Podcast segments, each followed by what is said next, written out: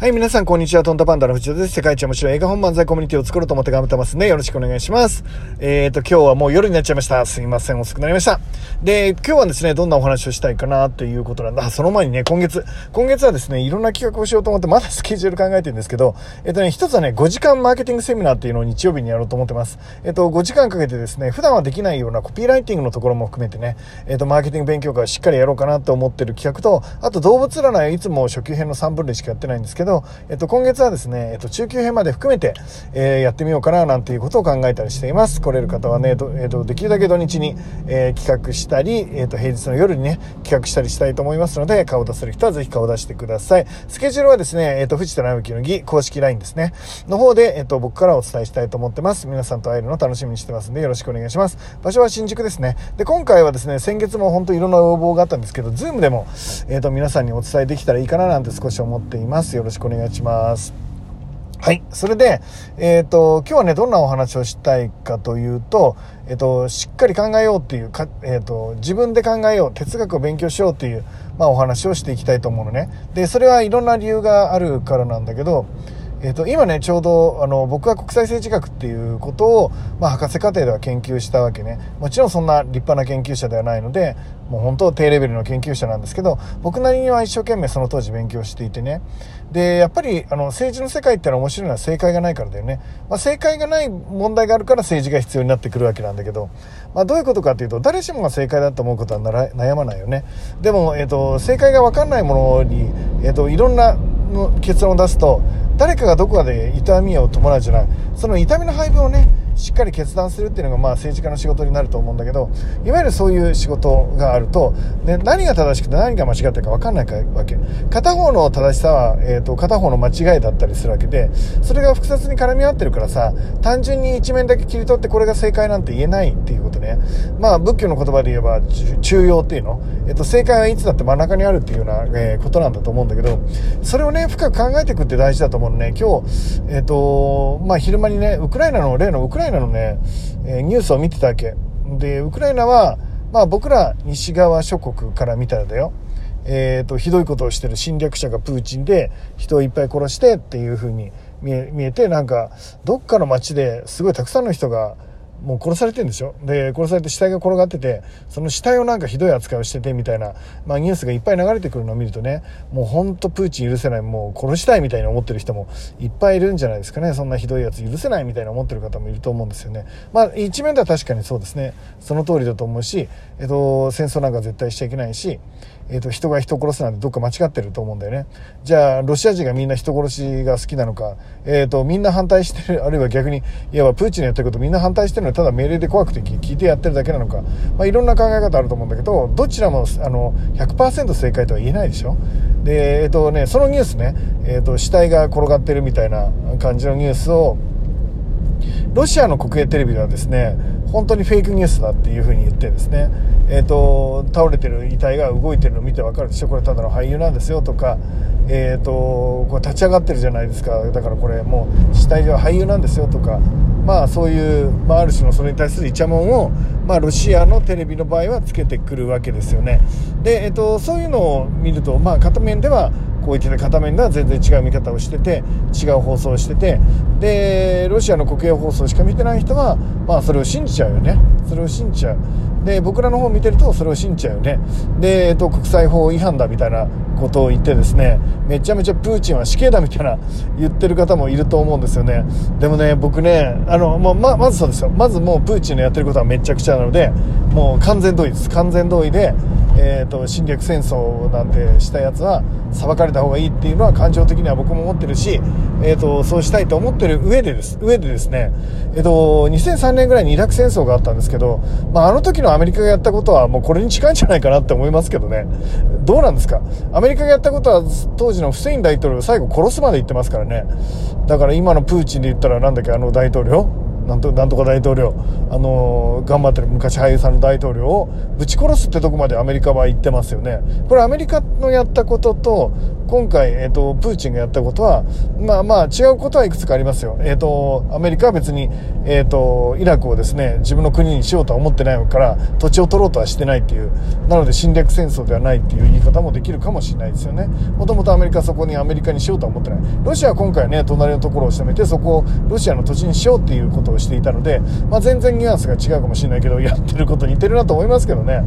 何なんでしょう。あの時のアメリカがですね、イラクをボコボコにして、もう、理由は決まってますよ。大量破壊兵器があるっていう理由で、えっと、フセインが大量破壊兵器を作ってるんだっていう理由でアメリカは突っ込んでいくんですよね。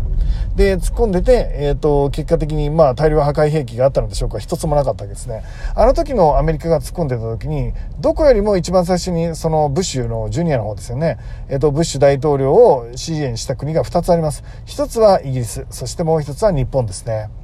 えー、小泉さんがめちゃめちゃな勢いで支持してましたね。で、今回のと、ちょっと僕は、まあちょっと今最近詳しく、あの、マス、マスコミ、マスメディアも、あの、メディアも追っていないので、どういう論調になってるのかわかんないですけど、パッと聞いた感じ、どこが違うんだろうって、こんだけプーチンめちゃくちゃ言われて、ブッシュと何が違うのかなって、まあちょっとわかんないぐらいですね。あの、あの、わかりますか？その違い、僕に言えますか？土地を取ろうっていうこと以外、やってること一緒ですよね。ボッコボコにして、えっと、よりひどいですよ。もうボッコボコにして、治安めちゃくちゃにして、えっと、大統領最後殺してますからね。まあ、せ、性格がもう、本当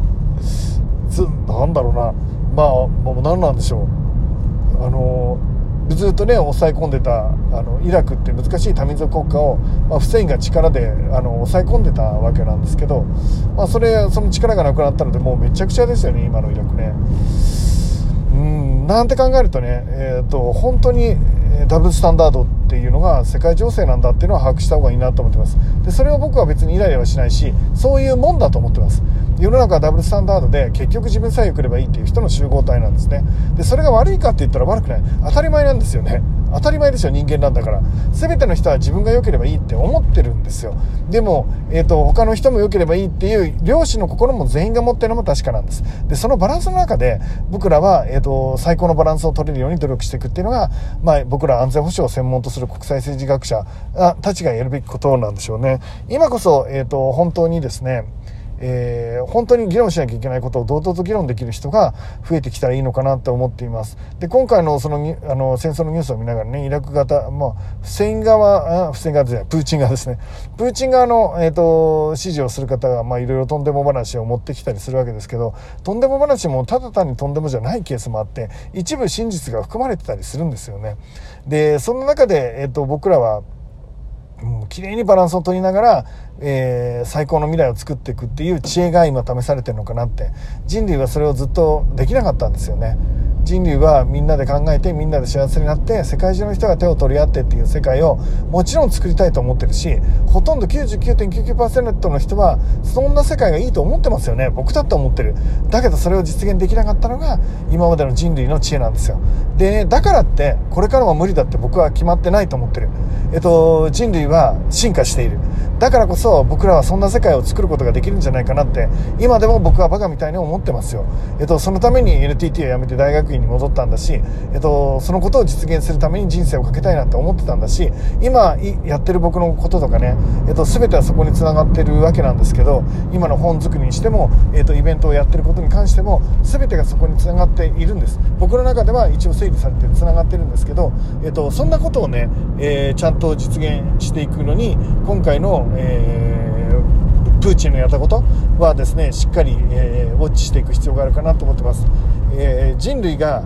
これをきっかけに一つ知恵をつける必要があるんですよね。ワンステージ上の知恵をつける必要があると思ってます。何なんだって必死に考える必要があるんですよね。みんなだって思ってるんだよ。みんな思ってるよ。世界中が手と手を取り合ってみんなが仲良く公正な社会を作りそしてみんなで競争しながら、えーと、負けたからって勝ったからってどっちも幸せになれるってでどんどん進化しながら笑顔になっていくってそんな未来を作りたいってみんなが思ってんだよ。みんなが思ってんのになんでできないんだよってことだよね。なんでできないんだってできるんだよ。人類はできる。えっ、ー、と僕らはですね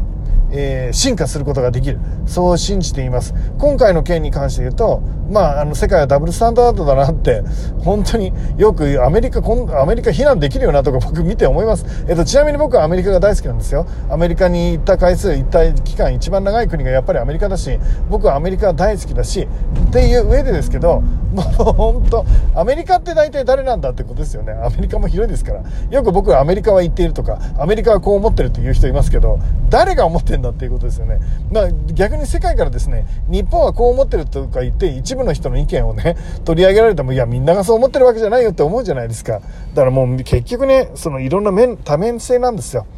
で、それが分かった上で、で、ダブルスタンダードなんだって、国際政治学がダブルスタンダードで仕方がないんだって思った上で、理想の未来を作る方法について一緒に考えていこうよ。今、僕はこういう世界を作っていく、こういうステップで作っていくっていうことをまだ言えない。そんな自分が情けないけど、近いうちに必ず僕なりの意見を言えるようにしたいと思うから、まあ一緒に考えていきましょう。今回のことはしっかり見ながら、正義とは何か、悪とは何か、そんなものこの世にあるのか、まあそんなことを考えながらですね、えっ、ー、と、今回のね、戦争を見てもらって、人類がワンステージ上に上がれるように一緒に考えていけたらいいかなと思います思ってます。ということで、えっ、ー、と、皆さんね、今日はね、もう終わりかけてますけど、今日の夜皆さんが絶対楽しい夜を過ごせることを祈ってますよ。絶対楽しい、そろそろ飲み会もいっぱい行けるんでしょう。みんな盛り上がっていきましょう。いってらっしゃい